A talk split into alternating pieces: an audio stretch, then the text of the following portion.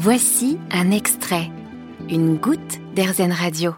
Bonjour Vincent Cross. Bonjour. Alors vous, vous êtes donc l'un des euh, fondateurs de Ferme en Vie. Est-ce que vous pouvez nous expliquer le, concept? Alors euh, Ferme en Vie, c'est une euh, entreprise de l'économie sociale et solidaire dont l'objectif est d'accélérer la transition agroécologique. Et pour ce faire, on a décidé de, de s'attaquer à un des problèmes actuels de, dans, dans l'agriculture qui concerne l'installation. Et, et, donc on organise l'acquisition de fermes grâce à de l'épargne citoyenne et on met en location ces fermes à des porteurs de projets qui souhaitent s'engager dans des pratiques agroécologiques tout en leur donnant une option d'achat pour qu'ils puissent devenir propriétaires à terme. Pourquoi est-ce que vous avez décidé d'axer sur ça? Parce que c'est compliqué de s'installer euh, quand on est agriculteur, de trouver aussi des fermes, de, trouver des terrains, euh, des bâtiments? Alors oui, en effet. Euh, ce qu'il faut savoir, c'est que une ferme moyenne en France, c'est 70 hectares. Le coût de l'hectare moyen est à 6 000 euros.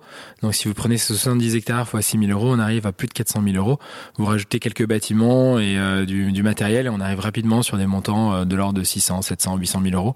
ce qui est très difficile d'accès pour des jeunes qui s'installent. D'autant plus qu'aujourd'hui, euh, plus de 60% des installations se font hors cadre familial, c'est-à-dire euh, par des, des, des, gens qui ne vont pas hériter des terres euh, de, de, leurs parents. Oui, et donc du coup, c'est assez compliqué de trouver les fonds. Et donc c'est à ce moment-là que vous intervenez, c'est ça? Ouais, tout à fait. Euh, donc euh, nous, euh, bah, on aide ces porteurs de projets qui ont un projet d'installation à financer ces, ces, fermes en les achetant grâce à une structure qu'on a montée, une foncière solidaire, qui, qui est financée par de l'épargne citoyenne. Si ces citoyens veulent participer, comment ça se passe en fait? Alors cette foncière, elle peut être financée par euh, n'importe quel citoyen. Donc euh, tout citoyen qui euh, souhaite donner du sens à son épargne, diversifier son patrimoine, peut investir dans la foncière à partir de 2000 euros.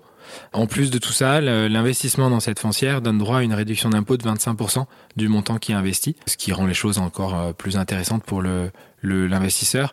Et donc euh, ces citoyens, en fait, ils deviennent actionnaires de cette foncière euh, en achetant des parts de cette foncière. Et donc du coup, il y aura, un, on va dire, un, retour sur investissement, c'est ça aussi? Alors oui. Euh, alors le retour sur investissement, il est double. Il, est, il provient à la fois de cette réduction d'impôt qui, qui permet déjà d'avoir, enfin de récupérer 25% du montant qui est investi sous forme de, de réduction d'impôt. Et la deuxième chose, c'est que ben, c'est les parts de la société qui vont être acquises peuvent prendre de la valeur à la fois grâce loyers qui sont payés par les agriculteurs et euh, avec euh, le, prix du foncier qui peut aussi euh, augmenter et progresser dans le, dans le temps. Mais finalement, donc si on investit de cette façon-là, c'est aussi pour, selon vous, donner du sens à son investissement, oui, à son épargne en fait. Ouais, c'est la, c'est la raison numéro un, parce que le, le, retour sur investissement en dehors de la réduction d'impôt, c'est pas fait pour, pour apporter des, des, des, des, retours euh, très très importants. Euh, donc les gens le font principalement pour donner du sens à leur épargne parce que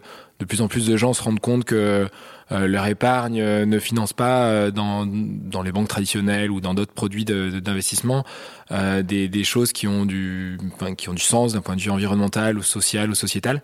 Euh, et donc ce produit permet directement d'avoir un, un impact sur euh, à la fois social et, et, environnemental puisqu'il permet à des, à des jeunes de pouvoir s'installer euh, et euh, à ces jeunes de s'installer sur des pratiques agroécologiques donc qui vont plutôt dans le bon sens d'un point de vue environnemental. Et ça va faire combien de temps que vous existez d'ailleurs? Alors la société est jeune puisqu'on a démarré en septembre 2020 et on a permis l'installation des, des premières fermes euh, en 2021. Donc on a on a permis euh, l'installation de deux premières fermes en 2021 en, en Nouvelle-Aquitaine et on a un objectif de de permettre l'installation de 10 à 15 projets euh, en 2022 euh, avec un premier projet qui s'est déjà installé là en février. Et c'est quel genre de ferme que vous avez pu aider? Alors c'est des fermes euh, assez euh, diverses. La première ferme, c'est une ferme d'une cinquantaine d'hectares à côté de Niort, euh, avec alors c'est principalement des prairies et donc c'est plutôt de l'élevage en plein air et en, en bio qui vient avec là il y a un petit peu d'agrotourisme puisqu'il y a des gîtes et il y a un atelier de transformation qui permet de, de transformer directement les productions sur place. et on, il est prévu qu'un un maraîcher vienne s'installer également euh, sur cette première ferme. Et euh, bah, la deuxième ferme qu'on a qu'on a financée, c'est une forêt comestible. Donc c'est un, mix entre de de l'arboriculture et du maraîchage, avec une grosse diversification de production sur un, petit espace. voilà. Et le troisième projet, c'est un projet avec un mix entre de de la production de fromage de brebis et de la production de céréales, donc sur, sur une ferme dans le Béarn. Voilà. Donc c'est assez varié finalement. Oui, plutôt. Et d'ailleurs, est-ce que vous faites une sélection au niveau des, fermes que vous souhaitez euh, aider Est-ce que vous-même vous les aidez euh, à peut-être les orienter en fonction de la demande ou, même de, de, des besoins de, ce qui est déjà fait? Alors oui, on, travaille beaucoup sur. Euh, en fait, le gros de notre travail, il, est sur l'amont, euh, sur ce qu'on fait avant d'installer et avant de financer la ferme.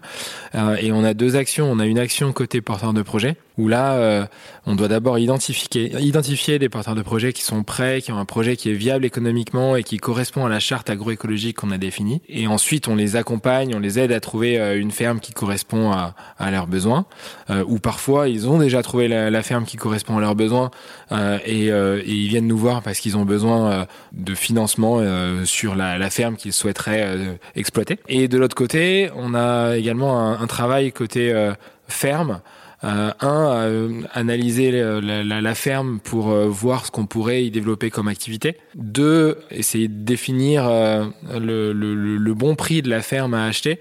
Euh, parce que c'est aussi notre rôle en tant que gérant de la foncière d'acheter à un bon prix pour que les, les investisseurs euh, ne perdent pas d'argent euh, lorsqu'ils investissent dans la foncière. Et voilà. Et ensuite, notre rôle, ça va être de faire le matching entre ces porteurs de projets et ces fermes pour que tout fonctionne bien pour toutes les parties. D'ailleurs, est-ce que vous financez entièrement le projet ou une partie? Alors la foncière, elle va financer essentiellement le, les bâtiments et le foncier agricole, donc les terres. En revanche, elle ne va pas financer tout ce qui est euh, matériel, équipement ou cheptel s'il y y a de l'élevage, euh, puisqu'on considère que c'est aux porteurs de projet de financer euh, tout ce qui concerne la société d'exploitation.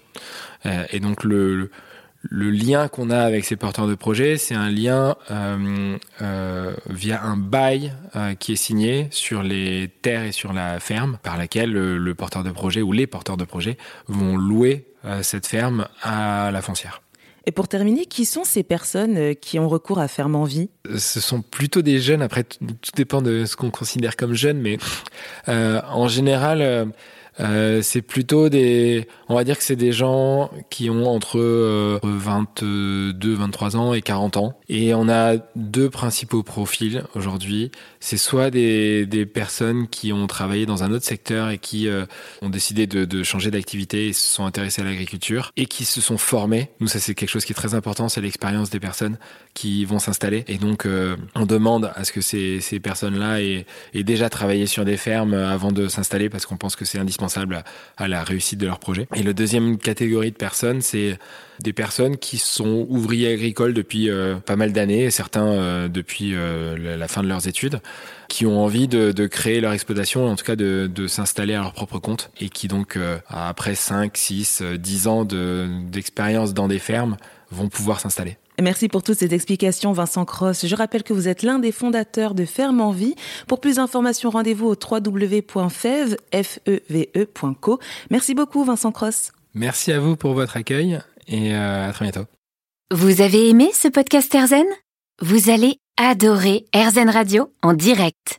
Pour nous écouter, téléchargez l'appli Erzen ou rendez-vous sur erzen.fr.